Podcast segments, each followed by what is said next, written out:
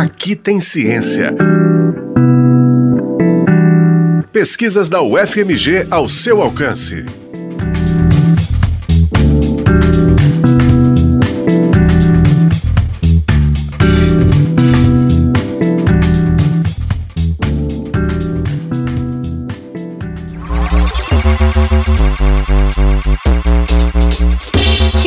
Viveu no sertão talvez não tenha visto ou ouvido falar no cavalo nordestino.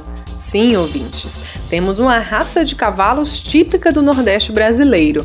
Ela é oriunda de raças europeias, ibéricas, introduzidas aqui no Brasil no período colonial. Sofreu pressões seletivas e possui características adaptativas às condições inóspitas do semiárido e exclusivas da raça. É reconhecida pela sua funcionalidade. Uma tese de doutorado defendida em 2020 na UFMG sequenciou todo o genoma do cavalo nordestino, sendo o primeiro trabalho de estudo de genoma completo de uma raça naturalizada brasileira brasileira.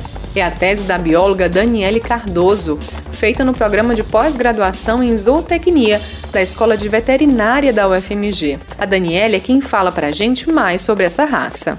Essa raça é altamente adaptada, né? São equinos que sobrevivem muito bem, conseguem perpetuar a espécie, mesmo faltando alimento, mesmo sob insolação excessiva, e ele é muito bem adaptado, ele não sofre com isso. Exatamente por isso ele é utilizado ao longo de muitas décadas, né, para agricultura local, para força motriz, para transporte de pessoas, para transporte de produção agrícola. É, só para a gente ter uma ideia, ele caminha sobre aqueles solos pedrosos, assim, é, do semiárido nordestino e não precisa nem de uso de ferradura, porque ele tem um casco já adaptado, ele se alimenta pouco, ele não precisa de demanda de água. Então, é um cavalo mesmo que vive na seca, digamos assim.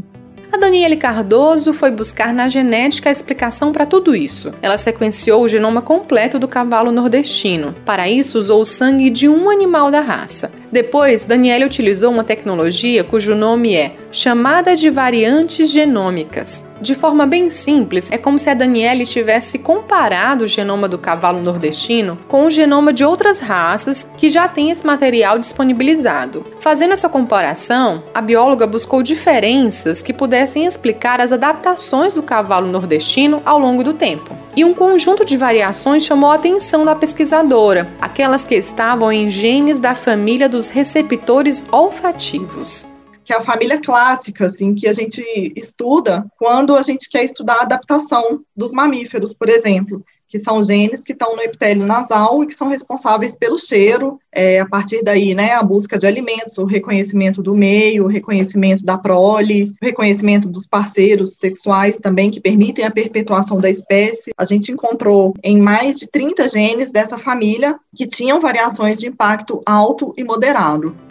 A pesquisa foi orientada pela professora Denise Aparecida Andrade de Oliveira e financiada pela CAPES. Contou também com a parceria de universidades nordestinas. Depois que descobriu as variantes genômicas do cavalo nordestino, Daniele validou esses resultados em 60 animais nos estados da Bahia, de Pernambuco e de Sergipe. Ela conta os resultados desse estudo populacional e a gente verificou que essas variações, elas estavam presentes na população de todos os três estados avaliados, né?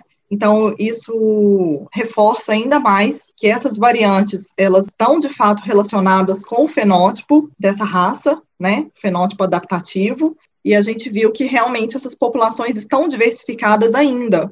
E por que, que isso é bom para a gente? Porque é, isso mostra a importância da conservação dessa raça né, que ainda está diversificada, mas que se a gente deixar isso solto ou não guardar essas informações ou não divulgar isso, essa raça ela pode ser perdida, porque muitas vezes os proprietários eles permitem cruzamentos dessas raças com outros animais, né, raças mais domesticadas, digamos assim. Então a nossa grande preocupação é a perda dessa informação genética.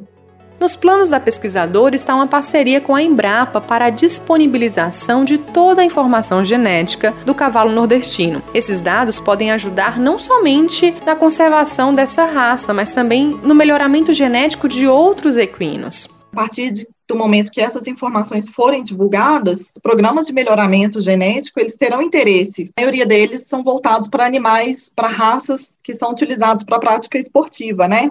Então, por o sangue inglês, entre outras raças de corrida. Então, é, se a gente consegue inserir nesses animais essas variantes é, que conferem resistência, né, principalmente que favoreçam assim, os processos respiratórios, é, a exposição ao sol é, e tudo mais, é muito importante para esses programas também.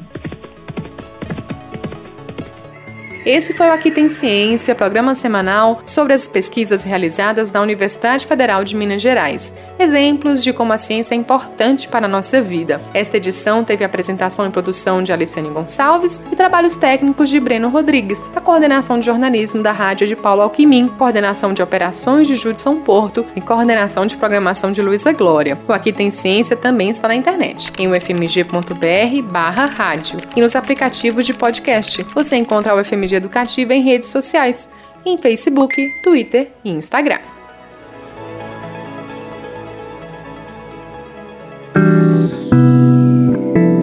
Aqui tem ciência. Pesquisas da UFMG ao seu alcance. Uma produção do Núcleo de Jornalismo da Rádio UFMG Educativa.